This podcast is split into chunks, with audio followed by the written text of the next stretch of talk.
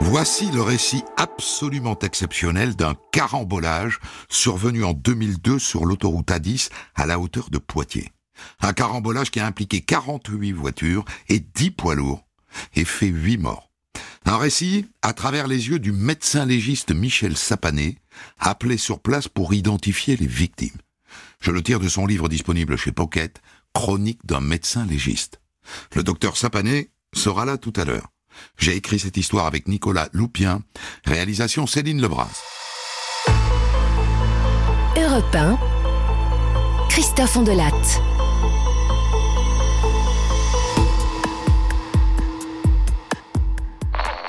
Un carambolage géant est survenu ce matin sur l'autoroute A10 à la hauteur de Poitiers. La collision en chaîne s'est produite vers 9h30 à la hauteur de la sortie Poitiers-Sud sur l'autoroute dans le sens euh, Bordeaux-Paris. Elle impliquerait une trentaine de véhicules, dont plusieurs poids lourds.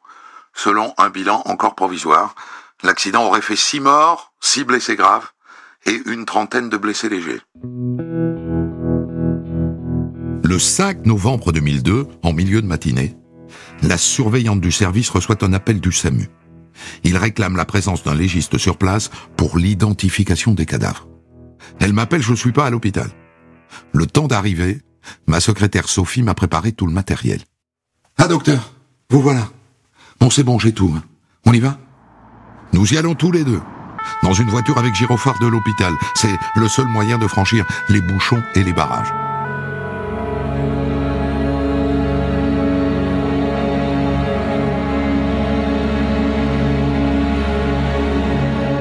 Quand j'arrive sur place, je découvre un incroyable amas de ferraille, éparpillé sur plus de 400 mètres.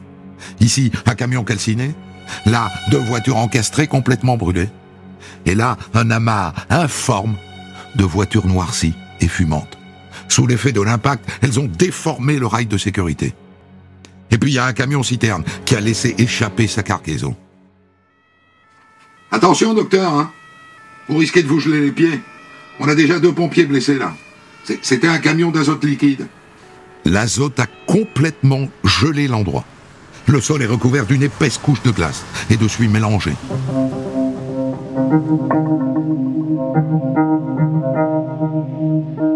Et maintenant, il faut compter les morts et les identifier. J'en ai déjà repéré deux dans deux voitures près de la bande d'arrêt d'urgence. Et deux autres un peu plus loin, mais les gendarmes pensent qu'il y en a d'autres dans l'amas de tôle contre le rail. Ah, docteur, vous voilà. Content de vous voir.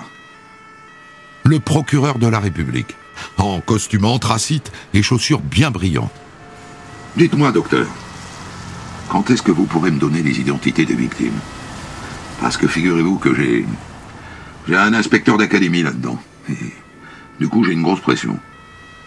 Monsieur le procureur, vous savez bien que je travaille pas sous la pression, hein? La pression, c'est mauvais. Ça fait faire des erreurs et il n'y a rien de pire que des erreurs de corps. Hein je pense pas que vous vouliez d'erreurs d'identité, n'est-ce pas? Mais enfin, docteur, c'est pas compliqué. Non, dans la voiture d'un inspecteur d'académie, il y a l'inspecteur et puis il y a son chauffeur. Donc c'est c'est le chauffeur qui conduit et puis ben, l'inspecteur est à côté, c'est tout. Où ça? Ça c'est en principe, hein. Mais, qui vous dit que pour une fois c'est pas l'inspecteur qui a pris le volant hein? Ou qui sont partis, je sais pas moi, avec un collaborateur. Vous voulez pas que je mette le, corps du chauffeur dans le cercueil de l'inspecteur d'académie, n'est-ce pas? Hein, monsieur le procureur? Non, non, bien sûr, docteur. Enfin, tout de même. Monsieur le procureur, vous, vous voulez un résultat scientifique? Parce que sinon, on peut tirer au sort, hein, ça ira plus vite, ça c'est sûr. Bon, je préfère la première solution, docteur. Eh bien, moi aussi. Et je vous promets qu'on fera le plus vite possible.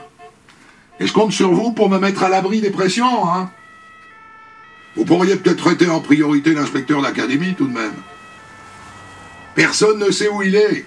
Hein, S'il est entre le camion citerne et le porte-char, est-ce qu'on va même le retrouver, votre inspecteur d'académie? Bon, d'accord, docteur. J'ai compris, je vous laisse travailler. C'est la meilleure solution, monsieur le procureur. Et maintenant, il ne reste plus qu'à s'atteler à la tâche.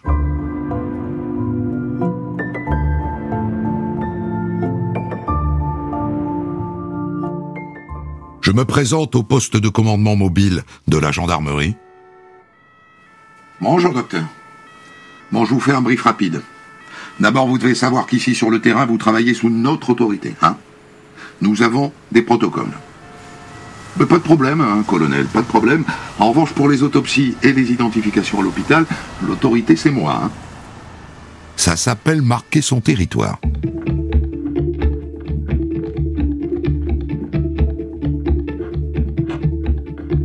Les gendarmes ont donné un numéro à chaque véhicule accidenté. Et les corps à l'intérieur sont identifiés par des lettres. A pour le conducteur, B pour le passager avant, C et D pour d'éventuels passagers à l'arrière. Et pour chaque véhicule, il y a une équipe, c'est-à-dire un légiste, on m'annonce du renfort de la région parisienne, un dentiste, un secrétaire qui prend des notes, un photographe qui prend des photos, et de tamiseurs chargés de trier les cendres. Un corps carbonisé a tendance à partir en petits morceaux. Ce qui nous intéresse surtout, ce sont les dents qui ont pu tomber.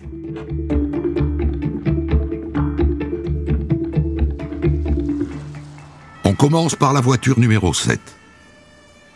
Monsieur le procureur, on a besoin de découper l'épave pour sortir les corps. Ah, ça, docteur, c'est très ennuyeux. Les experts automobiles seront pas là avant, avant ce soir. Je veux pas qu'on touche aux épaves avant leur, constatation. Hein. Ah ben vous allez les attendre longtemps alors vos identités. Écoutez, ce que je vous propose, on prend des photos du véhicule avant, ben, comme ça les experts pourront se faire une idée. Bon, d'accord docteur. Dans la voiture, ils sont deux. Deux aux places avant. Côté conducteur, un homme. La paroi de son thorax et son abdomen ont disparu. Et du coup, on voit ses organes, le foie, les intestins, les poumons, qui sont cuits. Et sur le siège passager, c'est une femme. Ses clavicules et ses humérus sont apparents. Les deux corps sont entièrement gris-noirs. C'est la preuve d'une combustion à très haute température. Les pompiers découpent le toit. Ensuite, je mets des sacs transparents sur chacune des têtes, ça c'est pour éviter de perdre les dents. Et les pompiers commencent par retirer le corps du conducteur, sans trop de difficultés, sauf que les deux jambes s'arrêtent aux chevilles. Les pieds sont restés soudés sur le plancher. Il faut donc les récupérer et les mettre avec le reste dans la housse numéro 7A.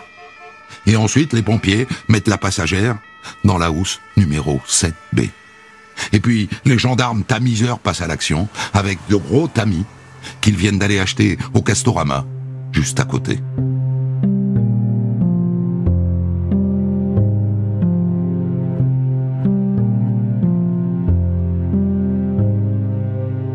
Des renforts viennent d'arriver, je décide de rentrer au CHU avec mes deux premiers clients pour préparer la suite. J'ai réussi à persuader le procureur de centraliser tous les corps à l'hôpital. Et donc il faut que j'organise tout ça, et notamment le passage des corps à la radio dans le courant de cette nuit, pour que tout soit prêt pour les autopsies demain. À peine arrivé, je vais voir le responsable de crise de l'hôpital. Alors de quoi est-ce que vous avez besoin, docteur? Vous, aurez tout ce qu'il vous faut. Bon, il me faut euh, ben, d'abord une équipe de manipulateurs radio hein, pour toute la nuit, avec une salle de radio. Euh, il me faut un ascenseur bloqué hein, pour le transfert des, cadavres. Et puis évidemment des équipes euh, d'autopsie, des lignes téléphoniques aussi pour les recherches d'identification. Il nous faut une ligne de fax. Et puis ben de, de quoi nourrir tout ce petit monde. Hein. Il dit oui à tout. Et après, j'y retourne, avec ma propre voiture, ma Laguna. Je suis de retour sur le site vers 20 heures. Les pompiers ont déployé un éclairage mobile. On y voit comme en plein jour. Entre-temps, mes collègues ont sorti quatre autres corps des véhicules les plus accessibles. Mais toujours pas de traces de l'inspecteur d'académie. Il doit être dans cet enchevêtrement de camions et de voitures compressées. Des engins de levage viennent d'arriver ils peuvent passer à l'action. Le camion citerne qui transportait l'azote est dégagé le premier. Et là, apparaît la voiture de l'inspecteur d'académie. Elle a été prise en sandwich. Elle a été compactée dans un espace qui fait moins d'un mètre.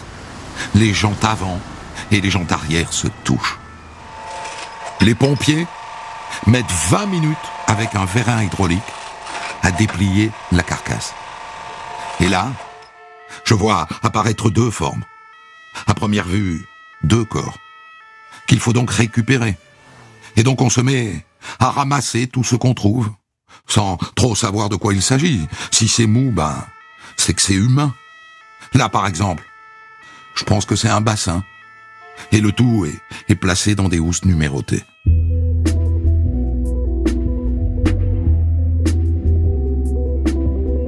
Il est 2 heures du matin. Huit corps en tout ont été sortis des décombres. Il reste à leur donner un nom. Et ce sera le travail de demain.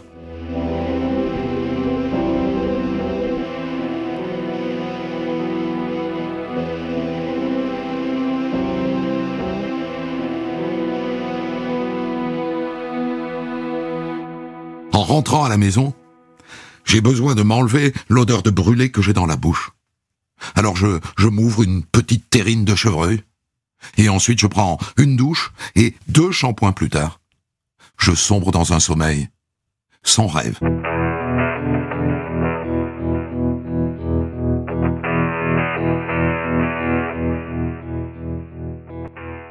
Le lendemain, le réveil sonne tôt, et je retrouve mes collègues légistes et dentistes à l'hôpital. Deux salles d'autopsie nous attendent. Les gendarmes n'ont pas chômé, ils ont réussi à dresser la liste des 48 voitures et des 10 poids lourds impliqués dans l'accident. Parfois grâce au seul numéro de moteur. Ils ont aussi appelé les familles et fait la liste de ceux qui n'ont pas donné signe de vie. Et à côté, ils ont listé des éléments de reconnaissance comme euh, la taille, euh, d'anciennes fractures, euh, les bijoux. Et ils ont déjà récupéré chez quelques dentistes les dossiers dentaires.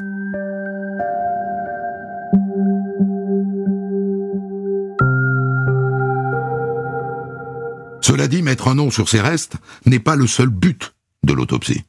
Il y a aussi l'enquête judiciaire, et le procureur vient me le rappeler. Dites donc, docteur, lors de ces autopsies, vous avez prévu des analyses d'alcoolémie et, de drogue, hein J'en ai absolument besoin pour établir la responsabilité. Oui, oui. Oui, c'est prévu, monsieur le procureur. Et je vais demander d'ailleurs également qu'on dose le monoxyde de carbone. Bah, quel intérêt, docteur?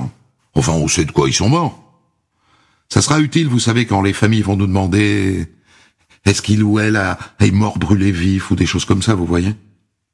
Car une rumeur dit que la veille, quand ils sont arrivés, les pompiers ont vu des gens hurlant dans les flammes. À part ça, docteur, vous pourriez peut-être commencer par l'inspecteur d'académie.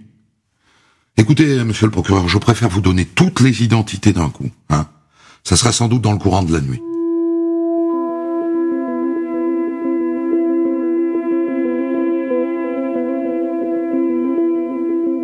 Dans chaque salle, le protocole a été affiché.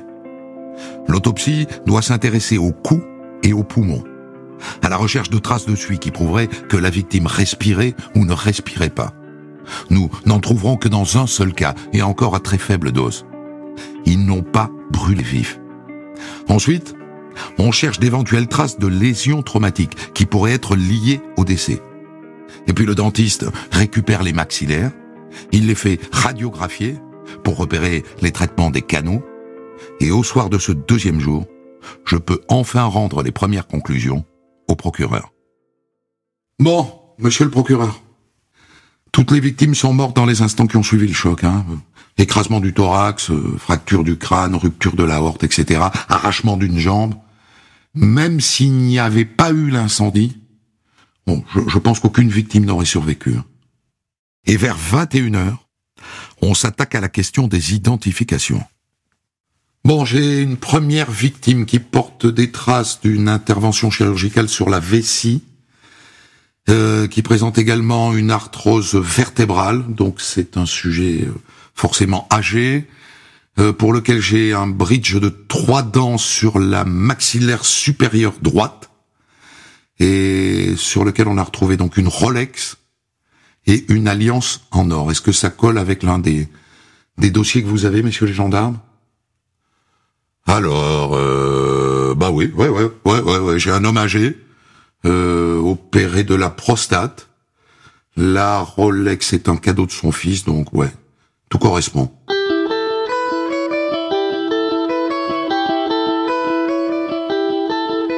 Au final, un seul corps pose problème. Celui d'un homme jeune sur lequel on a trouvé une vis dans le genou. En face, on a bien un disparu qui a eu un problème de genou, mais sans plus de détails. Et malheureusement, pas de radio. Et donc on a un doute, quoi. Mais il portait une petite croix, il avait une chevalière à ses initiales. Et donc c'est bon. Il est 23 heures. On les a tous identifiés.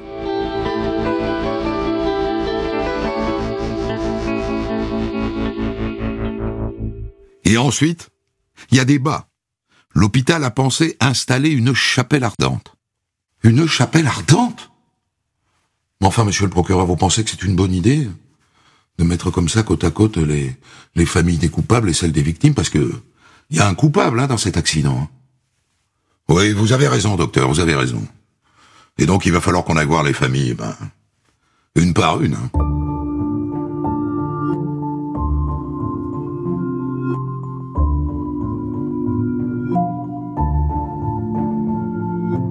Le procureur est rentré chez lui.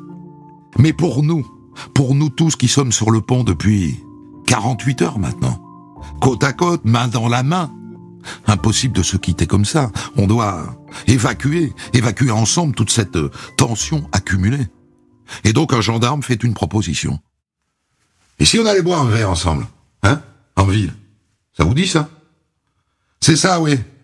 On va tous débarquer avec les voitures et les gyrophares, au bistrot. Et, on va les garer où? Et, si vous veniez tous à la maison Hein? Bougez pas, je préviens ma femme. Delphine? Bon, ça y est, hein. on a fini. Dis, euh, on, voudrait boire un verre ensemble, euh, et, je leur ai euh, proposé à tous là de venir à la, la maison. Et ils sont bien élevés, hein, tu verras, c'est des gendarmes.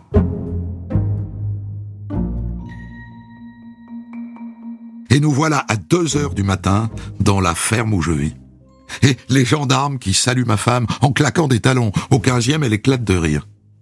Le feu crépite dans la cheminée. Je sors les armagnacs, les cognacs, les vieux whisky. Et on bavarde comme ça jusqu'à trois heures du matin.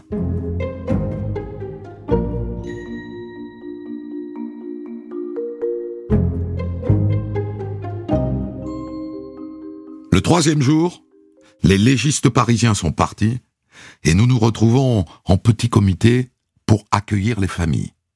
Petit comité, c'est-à-dire le procureur, mon ami chirurgien dentiste, Sophie, ma secrétaire, un gendarme et moi. Avec en parallèle une cellule d'aide médico-psychologique. Sur une table derrière nous, on a posé toutes les pièces. Les schémas des autopsies, les radiographies, et les scellés des objets retrouvés sur les corps et dans les voitures. Le procureur a prévu de parler d'abord à chacune des délégations familiales. Et ensuite, je répondrai à leurs questions, à l'exception bien sûr des données euh, sur l'enquête en cours.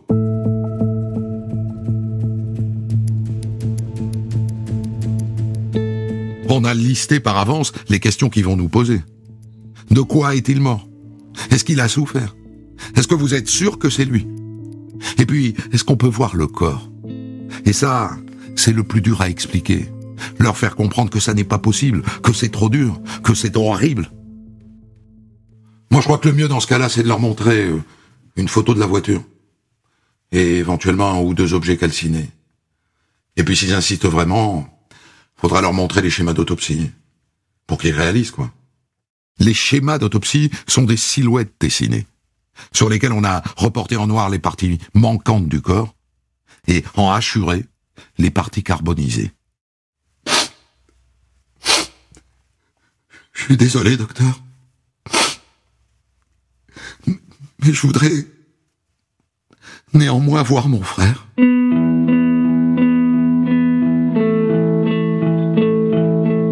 C'est le seul à l'avoir demandé. Alors, je lui sors les radios je les place sur le négatoscope et, je lui montre. Je lui montre des clichés sur lesquels figurent toutes les parties du corps qu'on a pu rassembler. Quand j'allume la lumière du négatoscope et que la radio apparaît, le garçon marque un mouvement de recul. la tête, le haut du tronc avec les bras, le haut du bassin et, un genou qui va d'une moitié de cuisse à une demi-jambe. Rien au-dessus. Rien au-dessous. Bon, j'ai compris, docteur.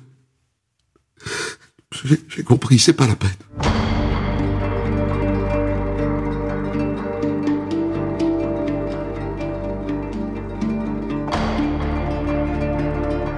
Personne, finalement, n'a demandé l'ouverture des housses mortuaires.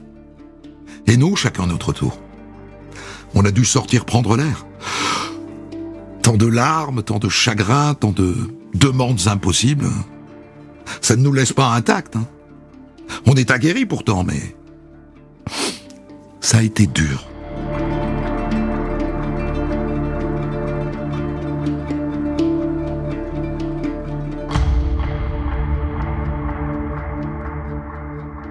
Cette journée éprouvante est presque terminée quand le procureur me prend à part. Dites, docteur, je suis un peu ennuyé. J'ai là une dame qui vient pour l'une des victimes, qui voudrait le voir euh, et, avoir des informations. Et, et, on a déjà fait l'accueil de sa femme ce matin. Ah Donc c'est sa maîtresse. Je m'en occupe, monsieur le procureur. Je vais m'en occuper, je vais la recevoir.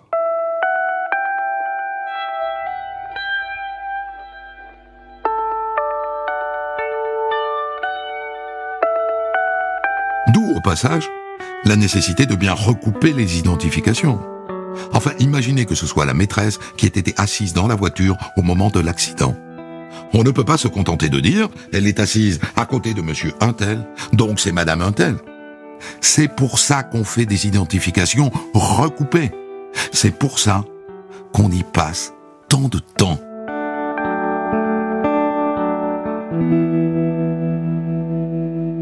J'ai tiré cette histoire du livre du docteur Michel Sapané, Chronique d'un médecin légiste, paru chez Pocket. Des centaines d'histoires disponibles sur vos plateformes d'écoute et sur europe